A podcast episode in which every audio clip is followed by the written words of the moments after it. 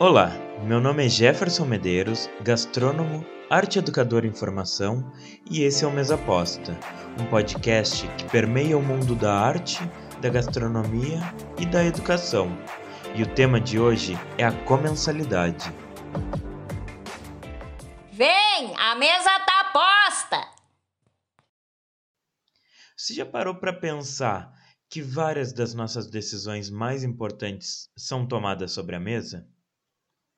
Sempre vai ter uma mesa para sentar, na cadeira no caso, e decidir o rumo da nossa vida. Muitos de nós vamos tomar as nossas decisões em uma mesa ou classe da sala de aula. Alguns de nós irão sentar no, na mesa do escritório e fazer os planos no computador. Mas grande parte dos acordos surgem na mesa de jantar, se é que podemos chamar ela assim, já que ela é amplamente usada para tantas coisas. Aqui em casa, a cozinha fica no centro, então a mesa é onde todos nós reunimos para celebrar. E assim como aqui em casa, várias das casas brasileiras também não têm o centro na sala de estar. E tudo se passa na cozinha.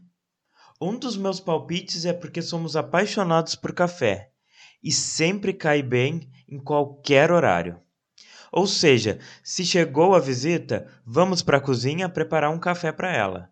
Claro, isso é uma coisa bem básica e vai ser amplamente discutida aqui. E como falei lá no início, o tema que vamos abordar hoje aqui é a comensalidade. Por ter feito gastronomia, essa palavra me era bastante corriqueira nos meus dias.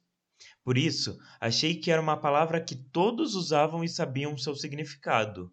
Porém, conversando com alguns amigos, eu pude ver que é uma palavra que não é tão difundida quanto eu achei que era. Então, vamos falar um pouco sobre ela. A comensalidade é o ato de comer junto com outras pessoas ou com outra pessoa. A história nos conta que isso já vem há muito tempo, pelo menos uns 500 mil anos com o domínio do fogo. Os humanos, na época, se juntavam em volta de uma fogueira para cozinhar o seu alimento, e isso criou o hábito que perdura até hoje. Claro que agora com muito menos frequência, pois criamos vidas completamente centradas no ser que vive, no caso nós mesmos. Não é raro ver famílias com três, quatro ou cinco membros que não têm pelo menos uma das suas refeições juntas, por falta do alinhamento do cronograma de cada familiar. Algumas pessoas tiram um domingo para ser o dia da família e comer junto, e tudo bem. O mais importante é ter esse momento de dividir o alimento. Mas não é só com a família, pode ser com amigos, com vizinho. O importante é ter outra pessoa dividindo a mesa. Mesmo tendo plena consciência da importância do ato de comer com os pais, com os irmãos, na vida real isso não funciona. Eu mesmo janto diariamente com a minha mãe. Se ela tem compromisso no dia, eu espero ela chegar para jantar. Mas a tecnologia nos tirou o prazer de dividir a mesa apenas com quem está presente no local.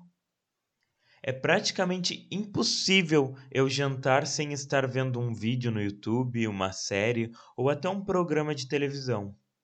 Por que será que ficou tão difícil manter naquele local um curto espaço de tempo? E eu me pergunto isso querendo realmente saber a resposta, pois são 20, 30 minutinhos. Por que temos que estar entretidos com o externo o tempo inteiro? Dia desses eu estava vendo um vídeo sobre o quanto a era da internet tem deixado as crianças impacientes e faz com que elas precisem estar entretidas o tempo inteiro.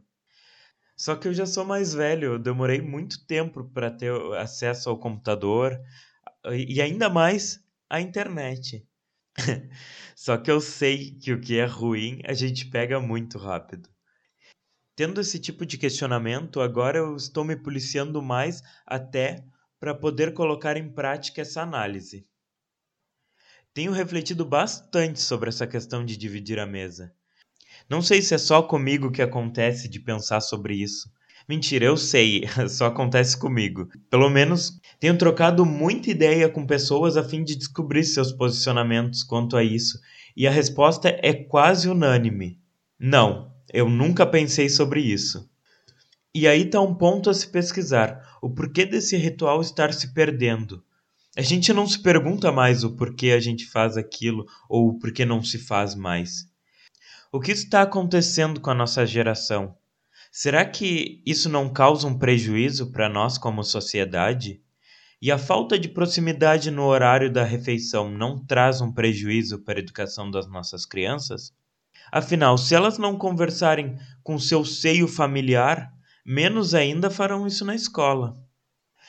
Nos próximos programas debateremos ainda mais sobre essas perguntas e surgirão outras, né? casualmente. Inclusive, se você gostou do tema, quer tirar alguma dúvida, colocar outro questionamento ou caso queira só bater um papo comigo, você pode me achar nas redes sociais através do perfil E aí Jeff. Eu conto com você no próximo programa. Tchau, tchau.